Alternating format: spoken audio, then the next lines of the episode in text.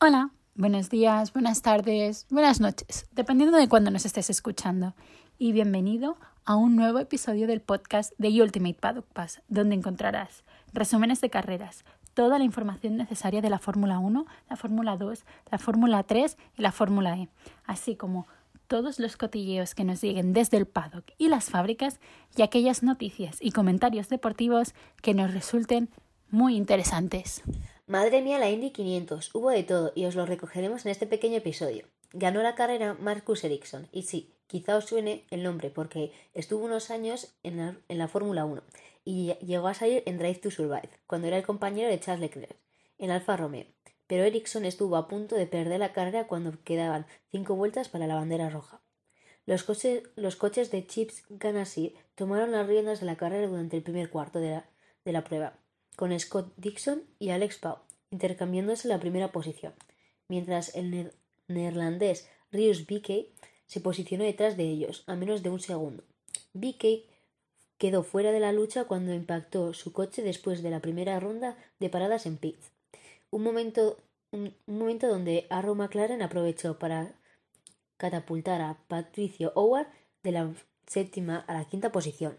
Con la bandera verde de nuevo en la pista, la batalla se mantuvo entre Dixon y Palou, pero la segunda ronda de paradas complicaría las aspiraciones del actual campeón de la categoría, el español. El neozelandés de Ganassi fue a boxes en la vuelta 69 para su segundo pit stop. Palou iba a hacerlo en la vuelta siguiente, pero justo en ese momento Callum Aylott impactó y provocó la segunda bandera amarilla de la tarde. Los pits se cerraron de inmediato pero el español no podía volver al circuito porque su consumo de combustible era crítico. De haber continuado, se habría quedado parado en medio del circuito. Palou recargó combustible de emergencia pero fue penalizado y descendió hasta la posición 27. Eso, mientras por arriba Dixon, Connor Daly, Howard y Marcus Ericsson ocupaban las cuatro primeras posiciones. La carrera se reinició en la vuelta 78. Dixon se mantuvo al frente antes de que Daly le robara por un breve instante el liderato. Al cruzar la mitad de la distancia pactada, 100 de 200 vueltas, el neozelandés estaba por delante de Daly, pero seguido por el mexicano Patricio Howard. Ellos tres estaban a menos de un segundo de distancia. Ericsson, Canan, Ferrucci, Carpenter, Newgarden, Rosenbisk y Sato completaban el top 10 en ese momento. Con 106 giros en el contador se abrió la ventana para la tercera ronda de paradas. Daly fue a boxes y dejó a Howard en la segunda posición.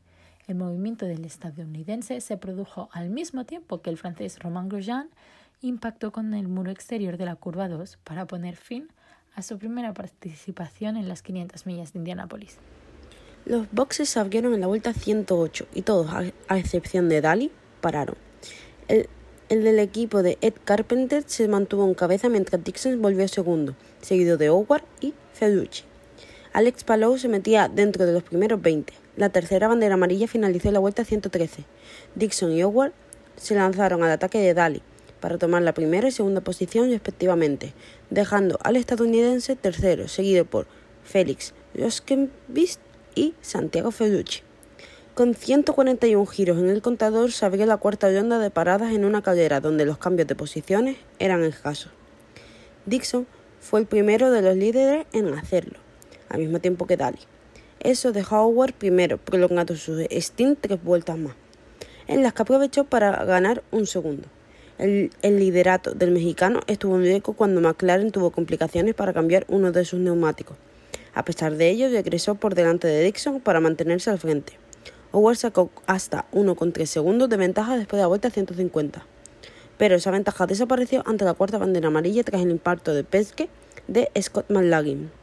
La carrera volvió a la actividad con 40 giros por delante. Dixon atacó de inmediato a Howard para desplazarle al segundo puesto e inició un intercambio de posiciones con el mexicano. Con 35 giros para el final, Alex Palou y Juan Pablo Montoya habían comenzado una remontada hasta posicionarse 11 y 12 respectivamente. Con 176 vueltas disputadas, Dixon hizo su última parada, dejando a Howard en el liderato en solitario. Sin embargo, la salida no fue la esperada, ya que excedió el límite de velocidad en pits, lo que le provocó un paso lento por el carril de boxes. Howard fue a pits de inmediato y regresó detrás de su compañero McLaren, Rosenqvist, que había entrado en la vuelta 172 para buscar sacar provecho de una pista libre. El mexicano, de inmediato, se vio distanciado de su compañero de equipo ante el avance de Ganassi, de Ericsson, que lo separaba 20 giros del final. Pero el duelo por la victoria quedaría reservado para Ericsson y Howard, que se posicionaron primero y segundo a 10 giros del final. La victoria parecía quedar en manos del sueco cuando a cinco giros del final Jimmy Johnson se chocó, provocando otra bandera amarilla. De haberse mantenido esas condiciones, Ericsson podría haber cruzado la meta primero, pero IndyCar decidió sacar bandera roja para permitir un reinicio y la lucha por la victoria entre el sueco y el mexicano. Ericsson defendió con todo la posición, y aunque Ward lo intentó en la última vuelta, la bandera amarilla final provocada por el choque de Seid Karam impidió cualquier ataque. Cannon acabó tercero seguido por Rosenbist y Alexander Rossi cerró el top 5. Alex Palou remontó a la, novena posición tras el incidente en la primera parte de la carrera y Juan Pablo Montoya hasta la posición número 11. Y eso fue todo. Una pena que Calum Milot y Roman Grosjean no lograran acabar la carrera, pero podrán resacirse este próximo fin de semana porque la IndyCar no descansa y corre el domingo en Detroit. Y aparte de las carreras americanas, tenemos Fórmula E en Yakarta, Indonesia y motos en Barcelona. Nos vemos pronto.